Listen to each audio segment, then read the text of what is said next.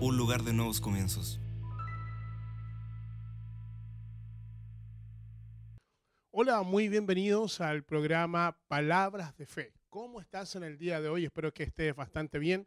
Te saludo, te mando un abrazo desde acá de mi casa, desde mi hogar, el apóstol Oscar Pizarro, desde La Serena, Chile. Estamos transmitiendo para poder bendecirte con una palabra de bendición, con una palabra de fe. Seguimos adelante, estamos en medio, cierto, de esta crisis, en medio de esta pandemia, pero sabiendo y teniendo la convicción de que Dios está con nosotros. Así que un saludo a todos aquellos que ya están conectándose, ¿cierto?, en nuestras redes sociales. Queremos agradecer al Señor por aquellos que han estado, ¿cierto?, en este programa palabras de fe. Y eso es lo que queremos. Queremos llegar a tu vida, llegar a tu corazón con una palabra de fe. Decíamos hace unos programas atrás, ¿no? Claro que sí. Eh, ¿Qué predicaría Jesús? ¿Qué diría Jesús si tuviese la oportunidad, por, eh, eh, si tuviese la oportunidad Jesús de llevarlo a algún programa, a, algún matinal, poder llevarlo a algún programa de noticias? ¿Qué diría Jesús cuando le preguntaran, cierto, qué, qué, qué hacer en medio de esta crisis, qué hacer en medio de esta pandemia? ¿Cuáles serían sus palabras y cuáles serían sus enseñanzas? Y llegamos a la conclusión, llegamos, ¿cierto?, a esa convicción en nuestro corazón que Jesús no cambiaría su mensaje. Jesús mantendría lo que siempre nos ha enseñado a través de su palabra. Y hoy más que nunca lo que necesitamos cada uno de nosotros, ¿cierto? Es poder colocar oídos, ¿cierto? A las palabras del Señor. Así que hoy día tengo un muy buen tema que compartir contigo. Espero de que esta palabra sea de bendición para tu vida y también para tu familia. Y queremos a esta hora también bendecir tu vida, así que te pedimos que puedas, cierto, accesar a nuestro fono de oración que es más 569 77 55 60 38. Nos puedes enviar un mensaje para poder solicitar oración, poder orar por algún familiar. Y mientras nosotros estamos aquí en el programa, de seguro que va a haber, cierto, eh, nuestro grupo de intercesión, van a haber personas que van a estar orando por aquella petición que tú nos estás enviando a esta hora. Así que atrévete, atrévete a mandar el mensaje a nuestro fono oración, nuestro fono WhatsApp, ahí que ya, cierto, puedes hacerlo. ¿Para qué? Para que nosotros podamos estar orando por tu vida, orando por tu familia. Así que, bien, vamos adelante porque una palabra de fe es lo que nosotros necesitamos en el día de hoy. Permanecer en Dios. ¿Cómo podemos permanecer en Dios? ¿Cómo podemos permanecer en sus promesas? ¿Cómo podemos permanecer en su verdad? ¿Cómo podemos permanecer manteniendo esperanza cuando hoy día las noticias no son muy alentadoras, cuando las noticias nos dicen, cierto, que esto va a durar mucho más allá de lo que nosotros pensábamos que iba a durar, ¿no? ¿Cómo vamos a volver, cierto, a nuestra rutina, cierto, de trabajo? ¿Cómo vamos a volver a nuestra rutina de estudio? Todas aquellas preguntas, cierto, nos hacen eh, prever de que esto será un poco complicado. Entonces, ¿cómo podemos permanecer, cierto, ante lo que creemos, ante poder, cierto, estas situaciones que estamos viviendo? Y lo interesante es que la palabra del Señor nos invita a creer y a permanecer en Dios, a permanecer con fe, a permanecer con esperanza, a permanecer, cierto, con, con ese eh, anhelo de saber que el Señor ha prometido, cierto, que todas las cosas nos van a ayudar a bien. Así que en el día de hoy quiero, quiero compartir esta palabra contigo, permanecer en Dios. Mucha gente ha tenido una experiencia con Dios. Mucha gente fue alguna vez a alguna reunión o se congregó por un tiempo y también hizo aquella oración, ¿no? Para que Jesús viniera a su vida y fuera el salvador de su vida. Otros han permanecido, ¿cierto?, en la iglesia, discipulando su vida, eh, haciendo que las enseñanzas sea parte, ¿cierto?, de su vida. Y a eso llamamos a aquellos que ya tienen a Jesús como el Señor de su vida, ¿no? Entonces, hay una diferencia cuando tú permaneces en el Señor. Hay una diferencia cuando tú visitas, ¿cierto? Un lugar de vez en cuando y cuando tú habitas en un lugar, cuando tú eres parte, ¿cierto? De un, de un ministerio, de una casa ministerial y tú estás creciendo día a día en obediencia, estás creciendo en tu vida espiritual, en tu vida de relacionamiento con el Señor. Entonces lo que nosotros necesitamos en el día de hoy es poder tener esa convicción que el Señor nos invita a poder permanecer en Él. Mire, el permanecer en el Señor significará procesos en nuestra vida. Y es allí donde mucha gente a veces no permanece en un lugar porque no le gusta que se metan en su vida personal, no le gusta que traten su vida y aquellos promes y aquellos procesos para que las promesas de Dios sean formadas en cada uno de nosotros va a traer procesos que a veces son dolorosos. Y nosotros no queremos sufrir, no queremos, cierto, tener aquellas áreas de nuestra vida, cierto, en esos procesos que Dios. Para permanecer en Dios, en primer lugar, si tú puedes anotar por allí, para poder permanecer en Dios tendrás que conocer los procesos de Dios. Nadie que quiera permanecer en Dios y habitar en su presencia va a poder, cierto, estar exento de estos procesos. Es más, la palabra del Señor nos dice en Juan capítulo 15 de que Él es la vid verdadera, ¿cierto? Y dice que nosotros somos los pámpanos. Él es la vid verdadera y dice que nada podemos hacer si estamos separados de Él. Dice que el Padre es el labrador, el Padre viene y en un tiempo, ¿cierto?, donde la vid necesita ser podada. ¿Y para qué necesita ser podada? Para que en otro tiempo, ¿cierto? En otra temporada pueda dar mucho fruto.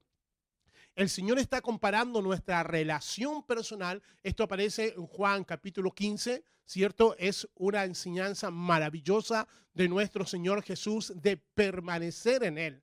Hoy en día el Señor dice que tenemos que permanecer para dar un fruto. ¿Qué fruto? El fruto de fe, el fruto de esperanza, el fruto de amor. Si nosotros no permanecemos en Él, no vamos a poder dar frutos en medio de esta crisis. Por eso es interesante saber que las enseñanzas del Señor son para que nosotros las pongamos por práctica, para que la pongamos por obra, para que nuestra fe, cierto, sea también expresada a través de nuestras obras. Dice que si tenemos fe, pero si no tenemos obra, de nada sirve tu fe. Pero también dice que si solamente tienes obras y no tienes fe, de nada también te sirve. Entonces, fe con obra, obras con fe se unen para que nosotros podamos dar un fruto. ¿Cómo podemos permanecer en medio de la crisis? Por allí, cierto, los discípulos después, cuando están siendo viendo y siendo enseñados y están viendo las maravillas que el Señor hace, dice que en un momento determinado el Señor le dice, pasemos al otro lado. Fue todo lo, lo que el Señor le dijo, habían estado toda todo el día predicando y tenían que ir a otro lugar. Dice que la gran mayoría de los discípulos de nuestro Señor Jesús eran pescadores.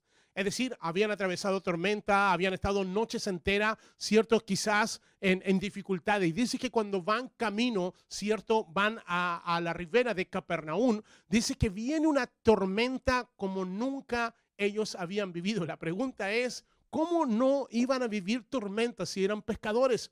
Esta tormenta era diferente. Esta tormenta era especial.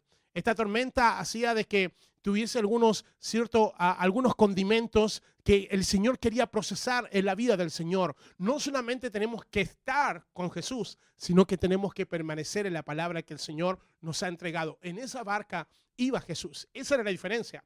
Todas las noches ellos iban a pescar, que era la costumbre que tenían en ese entonces, ciertos los pescadores del mar de Galilea, pero esa noche era especial, porque esa noche estaba el maestro, esa noche estaba su Señor, esa noche estaba aquel que había hecho milagros, que, que podía hacer todas las cosas y que tenía autoridad. Los demonios habían salido de la gente y ellos decían, wow, ¿quién es este que aún los demonios le obedecen? Ellos habían tenido toda aquellas experiencias. Pero dice que cuando están en la mitad de camino, ¿cierto? Jesús está, Jesús está durmiendo, ellos están viendo que las olas comienzan a crecer, ellos están viendo que el viento comienza a soplar y en esta, en esta, en esta tormenta habían cosas nuevas, habían cosas que ellos nunca habían experimentado. Ellos veían literalmente que el mar se los iba a tragar. Y dice que miraron a Jesús y Jesús estaba tranquilamente durmiendo. ¿Cómo podemos dormir en medio de tormentas? ¿Cómo podemos dormir en medio de crisis? ¿Cómo podemos tener reposo? Y el Señor eso fue lo que hizo. Aquí vemos una misma tormenta, pero dos actitudes diferentes. Vemos que uno está confiado, está confiando, tiene su sueño tranquilo, tiene, tiene su confianza en su Padre. Ese es nuestro Señor, ese es nuestro amado Señor Jesús. Y sus discípulos estaban aterrados. Sus discípulos estaban con temor, sus discípulos estaban con miedo. Vuelvo a insistir, la gran mayoría de ellos eran pescadores. La gran mayoría de ellos habían seguro, habían tenido ciertas noches como esa, pero esta noche es una noche diferente. Esta noche el Señor les quiere enseñar algo y los discípulos desesperados, ¿cierto? Van y despiertan al maestro. Yo creo que nadie se atrevía a despertarlo hasta que fue un día, un momento, ¿cierto? Que había tal desesperación que despertaron al maestro, dijeron, maestro, no temes que ya vamos a ahogarnos, ya vamos a morir. El Señor se despierta y empieza a mirar y les dice, hombres, ¿por qué tan poca fe? ¿Por qué son hombres de poca fe? El Señor los reprende. El Señor enmudece, calla, ¿cierto? Habla con el viento y lo enmudece la sola y queda tranquilo y se hace una gran bonanza. Yo no sé, no dice la escritura si se vuelve a dormir, pero yo creo que se vuelve a dormir. Y ellos dijeron, ¿quién es este que aún el viento y el mar le obedecen? ¡Wow! Esa enseñanza hace de que gente de fe, cierto, puede tener una fe tan grande, pero si tienes una obediencia tan pequeña, nada va a ocurrir en tu vida. La manera de poder permanecer en el Señor, aun cuando hay tormentas, la manera de permanecer en el Señor, hay una clave. No solamente es tener fe, sino que una clase de fe que pueda obedecer. Y ahí está el secreto. Cada vez que tú le obedeces, viene una fe que se comienza a activar y que empieza a crecer en ti. Todo el antiguo pacto, cuando tú ves que el Señor llamó a Abraham, que el Señor llamó, ¿cierto?, a todos los héroes que aparecen después en el libro de Hebreos, ¿cierto?, capítulo 11, la galería, ¿cierto?, de los héroes de la fe. Cuando tú lees cada uno de ellos, ellos no conocían la palabra fe. Es más, eh, se le dice el padre de la fe y nunca, cierto, ves que Abraham, o puedes decir, y Abraham tuvo fe a esta palabra. No, no, no, no es así. Cuando tú dices, cuando tú lees que Abraham obedeció, ahí se activó la fe. Porque podemos tener mucha fe y si no obedecer, entonces no sirve de nada, querido. Entonces una de las formas, ¿cierto? Para poder saber que vamos a permanecer aún en situaciones, aún en crisis, hay algo que se llama obediencia. Obediencia es el detonante para que tú puedas, ¿cierto? Ir al otro lado. Jesús dijo, pasemos al otro lado. Vuelvo a la vida verdadera. Vuelvo cuando el Señor está enseñando en capítulo Juan, capítulo 15, y el Señor está diciendo que si permaneces en mí y mis palabras permanecen en vosotros, vas a dar mucho fruto. Sabes que una cosa es tener una relación con Dios, una cosa es creer a Dios. Tú puedes levantarte, darle gracias al Señor, tener tu devocional, leer la palabra, adorar, ir a tu vehículo, colocar una alabanza, ir a tu trabajo, regresar a casa, darle gracias al Señor por tu casa, por tu familia, ir a un discipulado, ir a una casa paterna, ¿cierto? Estás en la reunión, en la noche le das gracias al Señor y ahí estuviste, ¿cierto? Y tuviste una comunión con el Señor. Permanecer en Dios es muy, muy importante. Tú puedes tener comunión, tú puedes hacer muchas cosas, pero si no permaneces en su palabra, obedeciendo, nada puede resultar. Cuando nosotros vemos Deuteronomio 28, Deuteronomio 29 y Deuteronomio 30, podemos ver lo que es permanecer y obedecer. Cuando tú lees todo Deuteronomio 28, si obedecieres al Señor y pusieres atención a mis palabras, te van a ocurrir todas estas bendiciones. Increíblemente también Deuteronomio 29 dice que si tú no obedeces vendrán todas estas maldiciones. Y el 30, ¿cierto? La palabra del Señor nos expresa y nos dice la importancia de escoger entre la vida y la muerte, escoger entre la bendición y la maldición, escoger entre una vida de fe o no una vida de fe, entre permanecer o no permanecer en Dios. Hoy día lo que nosotros necesitamos en medio de esta crisis, lo que nosotros necesitamos en medio de estas circunstancias, saber a permanecer. Y permanecer en el Señor tiene que ver con algo muy importante, circuncidar nuestro corazón.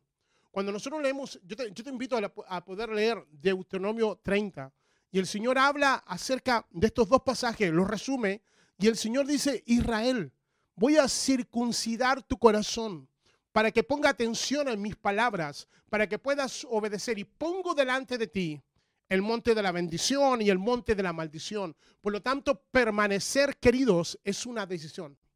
Permanecer en Dios es una decisión de tu estilo de vida, de tu estilo de fe. Por lo tanto, vamos a pasar esta circunstancia, vamos a pasar esta crisis permaneciendo. ¿Y cómo vamos a permanecer en Él? Obedeciendo a lo que el Señor nos diga. Hoy es una instancia, hoy es un momento para poder obedecer. Hoy es una instancia para poder permanecer en su palabra. Cuando el Señor coloque algo en tu corazón, y el Señor te diga que tienes que compartir la harina que tienes en tu casa. Y tú puedes pensar y tú puedes decir, no, es que si comparto la harina con la vecina, me voy a quedar sin harina para poder hacer pan. O ya estoy ocupando harina para otras cosas. Y, el, si el Señor te dice que tienes que ir a la casa de la vecina y decirle, tome vecina, quiero compartir con usted este puñado de harina o este poco de harina, el Señor te va a bendecir. Y tu fe va a aumentar. ¿Por qué? Porque queremos retener la bendición. Porque queremos retener, ¿cierto? Lo que, lo que nosotros queremos tener para nosotros. Pero si te estoy colocando solamente un ejemplo. Y eso es permanecer. Permanecer es obedecer la palabra, vivir por fe. Por lo tanto, este es un tiempo tan especial. Este es un tiempo donde hay tanta necesidad de ser luz en medio de las tinieblas. ¿Y cómo somos luz? A través de las obras. Y las obras son el fruto de mi relación con Dios. ¿Cómo la gente me va a conocer? La palabra dice, y en esto conoceréis que son mis discípulos a través del fruto, a través de permanecer, a través de obedecer, a través de tener fe. No nos van a conocer, ¿cierto? Porque tenemos una Biblia debajo del brazo. No nos van a conocer, ¿cierto? No sé, por, otra, por, por lo exterior, ¿cierto? Sino que nos van, a, nos van a dar a conocer, no como vestimos, sino por el fruto que vamos a manifestar. Y por eso que permanecer en Dios es uno de los desafíos más grandes en estos días. Es uno de los desafíos que vamos a tener desde ahora en adelante. Hoy día está criticada nuestra fe.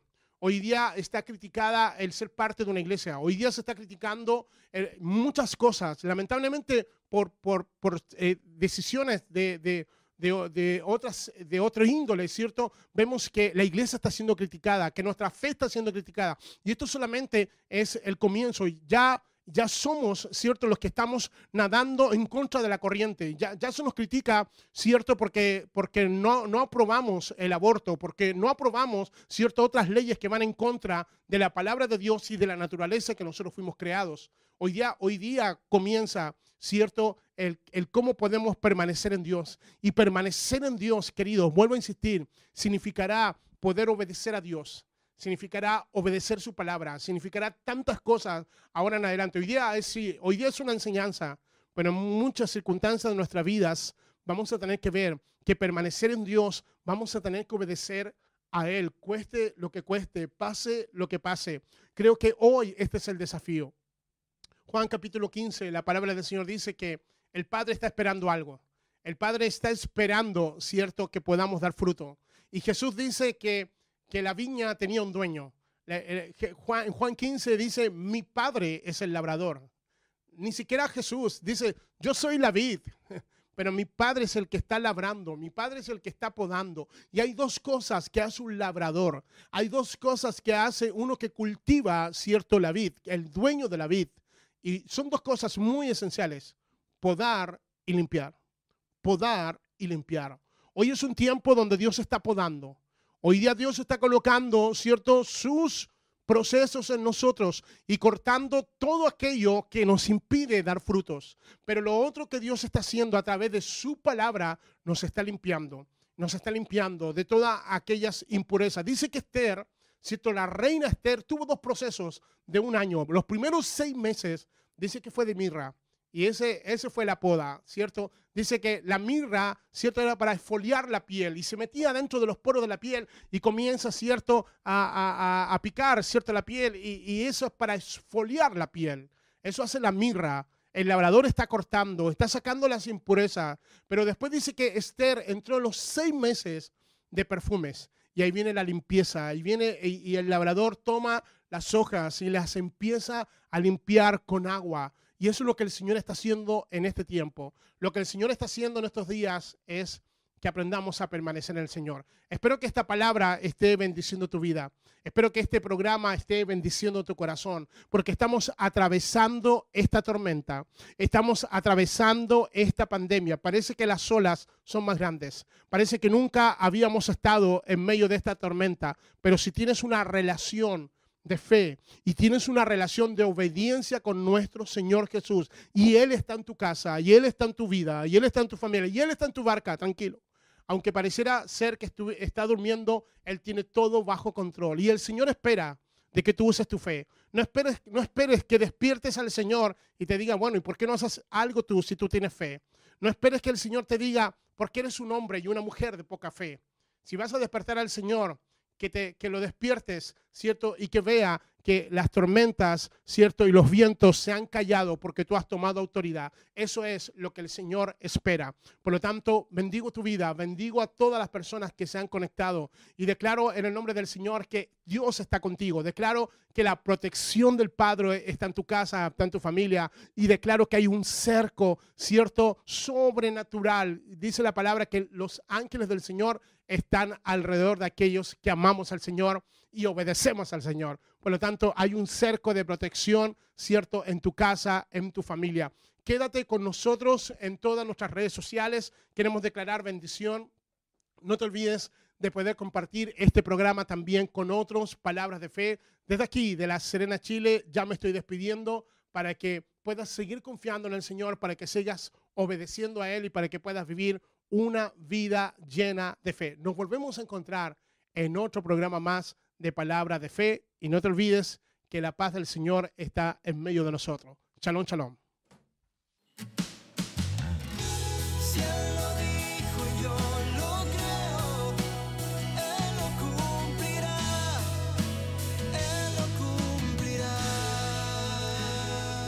Iglesia, un lugar de nuevos comienzos.